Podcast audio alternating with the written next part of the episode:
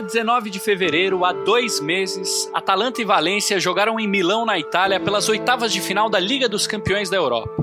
Cerca de 45 mil pessoas estiveram no estádio San Siro naquela noite.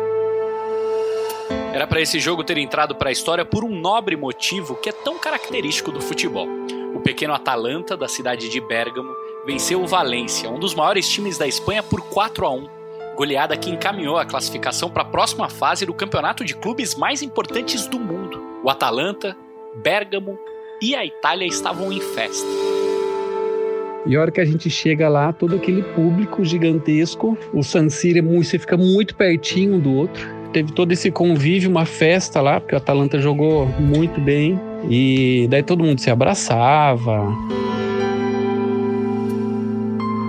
Só que infelizmente esse jogo se tornou histórico por motivos que nada tem a ver com o campo. Até aquele 19 de fevereiro, a Itália tinha apenas três casos do novo coronavírus. Apenas dez dias depois, já eram 1.128. A primeira morte na Itália foi registrada no dia 21 de fevereiro. De lá para cá, quase 24 mil pessoas morreram no país.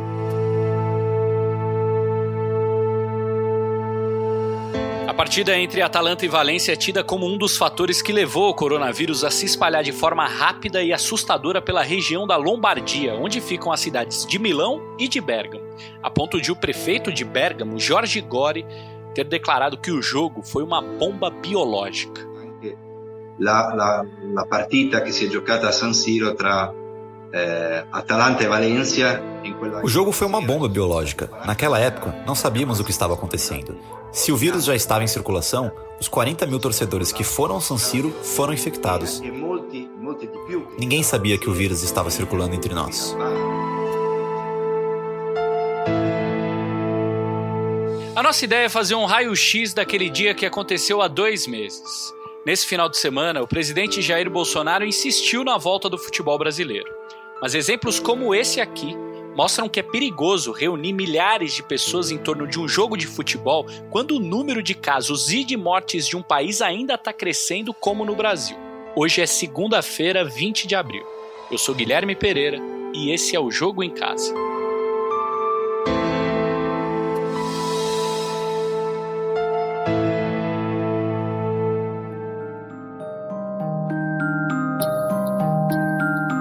Era uma noite de Liga dos Campeões da Europa. Bares lotados, ruas movimentadas, no metrô, o ir e vir de milhares de torcedores. O metrô estava lotado. Eu saí do curso e vim para casa de metrô e a minha linha, por azar, naquele dia, era a mesma linha que leva a San Siro. Eu nunca tinha visto tão lotado. Foi uma experiência muito doida ali o metrô. Eu cheguei em casa feliz, falei, nossa, que dia animado, né? É um dia de Liga dos Campeões, a cidade está sentindo a Liga dos Campeões. Esse é o Breitner Moreira, jornalista brasileiro que mora em Milão. Martim Fernandes conversou com ele para entender o cenário daquele dia. Breitner, conta pra gente um pouco como é que estava a cidade de Milão naquele dia, naquele 19 de fevereiro, quando Atalanta e Valência se enfrentaram pela Liga dos Campeões. Oi, Martim. Era uma noite histórica, né? É, Atalanta, pela primeira vez, estava chegando numa, no mata-mata da Liga dos Campeões. Então, e não, e não podia jogar em Bergamo, por causa do, das obrigações do estádio que a UEFA cobrava. Então, desde o início da campanha, está jogando em San Siro, que fica em Milão, a uma hora do centro de Bergamo. E a gente deu, e deu para notar naquele dia que Bergamo saiu de Bergamo e veio para Milão. É, tinha 40 mil torcedores saíram de, da cidade de origem para vir para cá. Isso significa é um terço da população se locomovendo. E aí, de trem mais metrô, você chega em uma hora e quinze do centro de lá até San Siro. Na época, vocês tinham alguma preocupação? Vocês que moram em Milão, é, você sentiu que aquele jogo era uma irresponsabilidade ou uma coisa desse tipo? Ou pareceu um evento normal, uma noite normal? Não, era uma noite normal. É, olhando para trás hoje, é fácil mudar a decisão, né? É, decidir assim, dava para ter feito melhor. Mas se alguém tivesse suspendido a Liga dos Campeões naquele momento, seria absurdo. Dirigentes seriam caído. Porque naquele dia, no dia daquele jogo, a Europa tinha só 47 casos confirmados. A Itália tinha três, e os três eram. E um dos três eram aqui no norte, onde fica Milão, fica Bergamo, fica Brecha. Que são as três regiões mais afetadas pelo coronavírus. A Espanha, de onde veio Valência, tinha só dois casos. Então, era uma coisa muito distante do que a gente está vendo hoje, distante desses números de 2 milhões de casos fora da China. Ou seja, era um dia como outro qualquer na Itália. O coronavírus ainda parecia ser um problema só da China, só dos países asiáticos. Quem estava em San Siro naquela noite curtiu o futebol como o futebol deve ser curtido, compartilhando alegrias, emoções, frustrações com quem tem a mesma paixão mesmo que essas pessoas em volta fossem totalmente desconhecidas. Isso é algo que nós vamos demorar muito tempo ainda para voltar a viver. O comportamento que a gente viu ali no jogo, gente passando copo de cerveja um para o outro, você vê nas imagens da TV, muitos idosos, pessoal se abraçando loucamente, porque a Atalanta ganhou de 4 a 1 aquele jogo. A Atalanta massacrou o Valência e foi, foi para muita gente era o momento mais bonito do futebol italiano nos últimos anos. Era só uma noite mágica de Liga dos Campeões. Mais uma delas e que vai ficar para história por outros motivos, talvez. Pois é, o quanto isso é injusto, né, Breitner, com, com a Atalanta, com o futebol, né, com o que aconteceu dentro do campo, né? Eu tenho a impressão que as pessoas vão lembrar desse jogo muito mais pela sua consequência na pandemia do coronavírus do que pelo que aconteceu dentro do campo. Aí na Itália a sensação é, é parecida ou é diferente? É, ninguém, quando você procura qualquer coisa sobre esse jogo, ninguém fala do resultado, dos gols. Você não, quando você joga no YouTube, por exemplo, quando você me chamou pra, falar contigo, eu fui até procurar no YouTube para rever os gols daquela noite, porque é uma coisa que sumiu um pouco da minha cabeça. E você não acha os gols facilmente. Você acha gente comentando o coronavírus ligado a esse jogo. Mas, então, é, o resultado, o 4 a 1 é uma coisa que não vai entrar para a história quanto as 45 mil pessoas que estavam ali dentro envolvidas com o jogo naquele dia.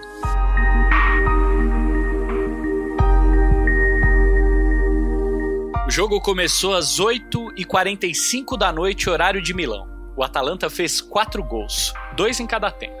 Allarga Gossens, si propone il Papu che viene ignorato però, pallone centrale per Ilicic, subito braccato, in tre lo circondano, Ilicic, va il tiro, Ilicic, rete, un gol meraviglioso, Ilicic ha fatto un gol straordinario.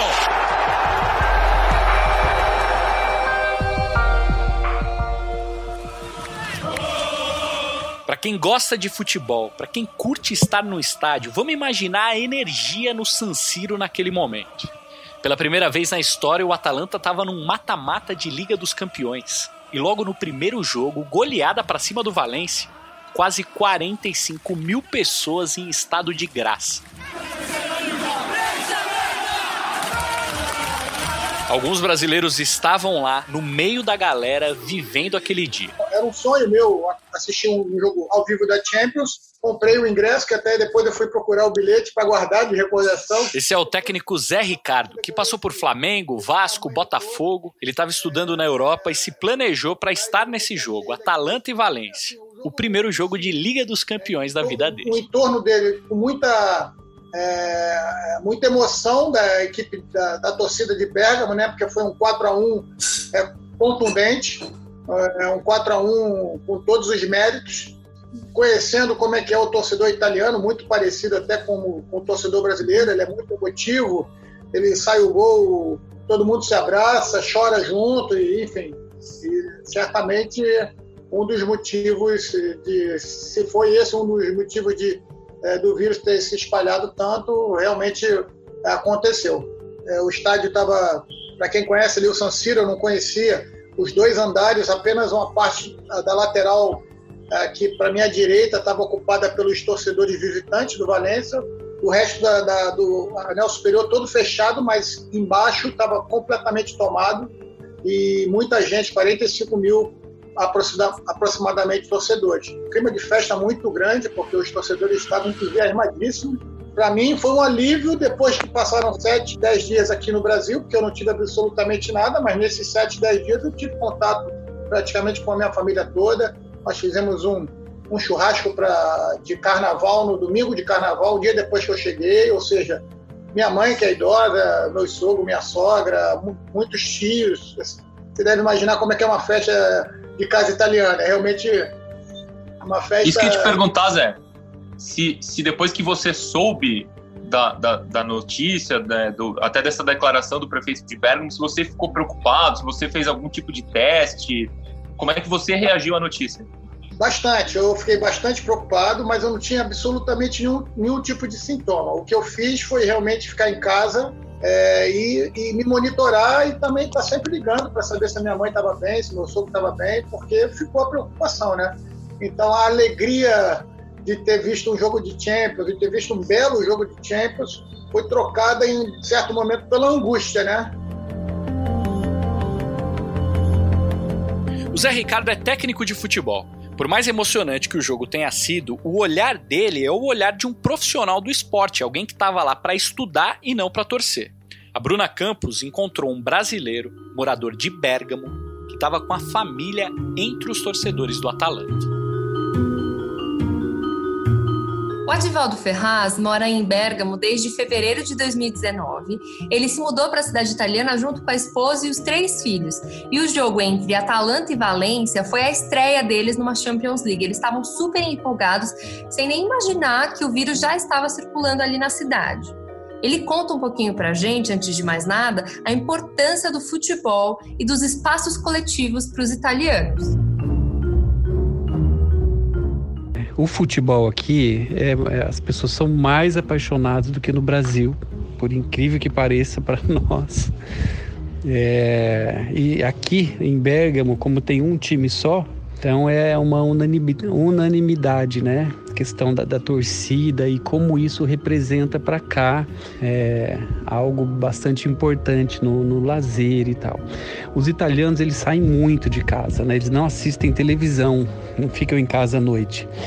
Então o povo fica na rua, qualquer é, é, parte do ano, né? A gente que já virou um ano inteiro aqui, então é, é verão, inverno, primavera, chuva, as pessoas estão na rua, estão andando no centro, passeando, tem sempre uma programação externa.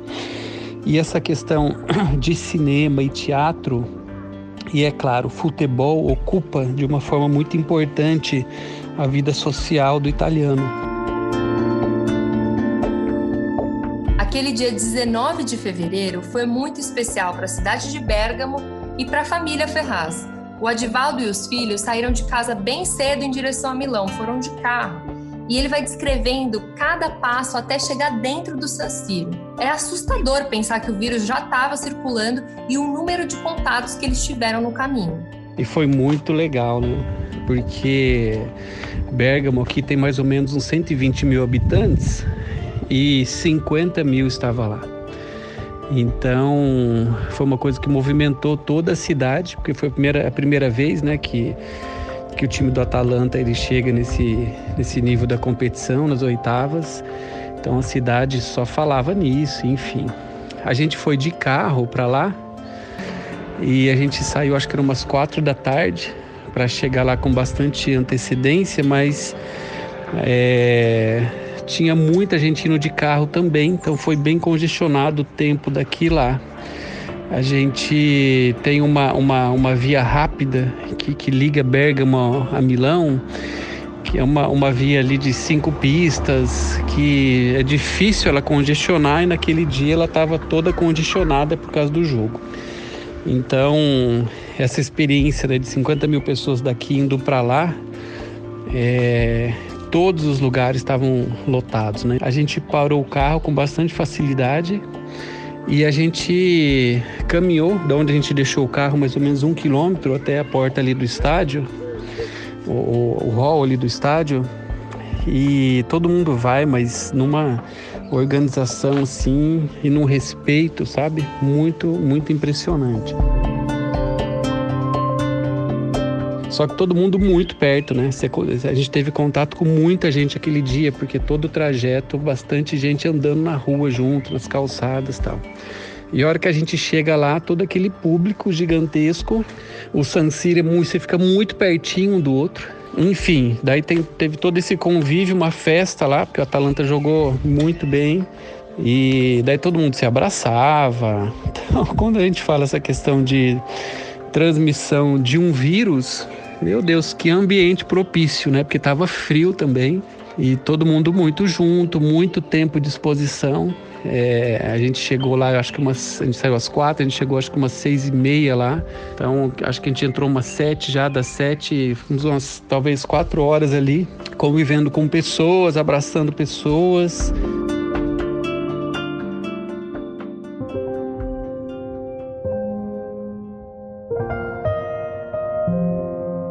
Dia 10 de março, Valência e Atalanta fizeram o jogo de volta na Espanha.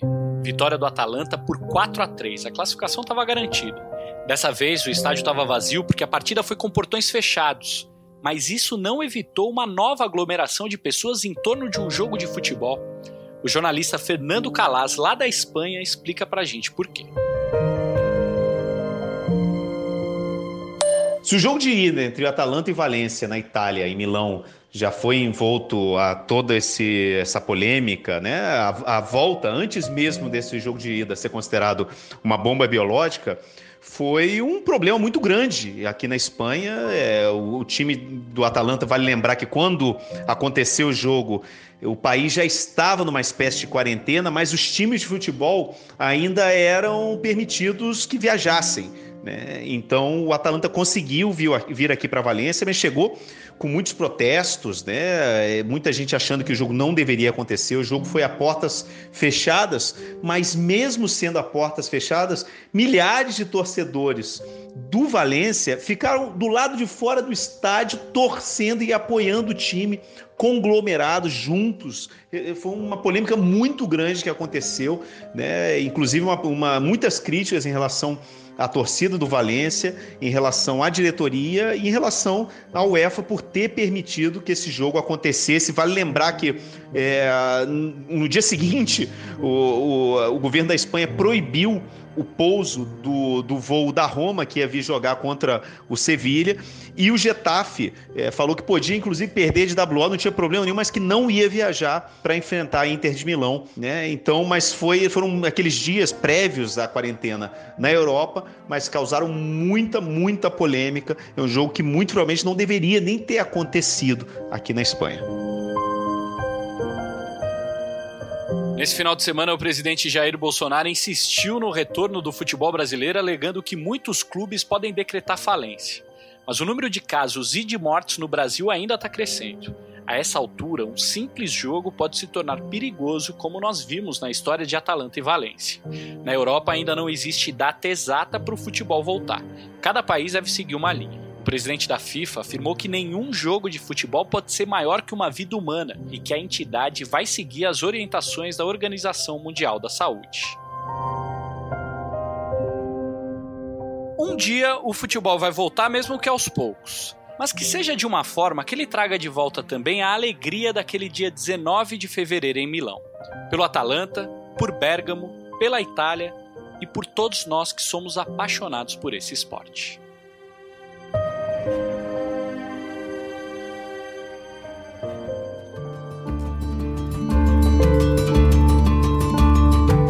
Bom, amanhã é feriado, Tiradentes, 21 de abril, e por isso a gente vai fazer um programa mais leve para vocês, num formato que a gente ainda não usou. Uma entrevista bem bacana com o jornalista Pedro Bial. O Bial já trabalhou em muitos momentos históricos, como a queda do Muro de Berlim, ele estava lá em loco. Como que será que ele está vendo tudo o que está acontecendo nesse momento. O Jogo em Casa tem a produção e reportagem da Bruna Campos, do Martim Fernandes e do Henrique Totti. A edição é do Leonardo Bianchi, a coordenação geral do Rafael Barros e a gerência do André Amaral. Lembrando que você encontra o Jogo em Casa na Apple Podcasts, no Google, no Pocket Casts, no Spotify e, claro, no globesport.com/podcasts. Eu sou Guilherme Pereira. Um abraço para você e até amanhã.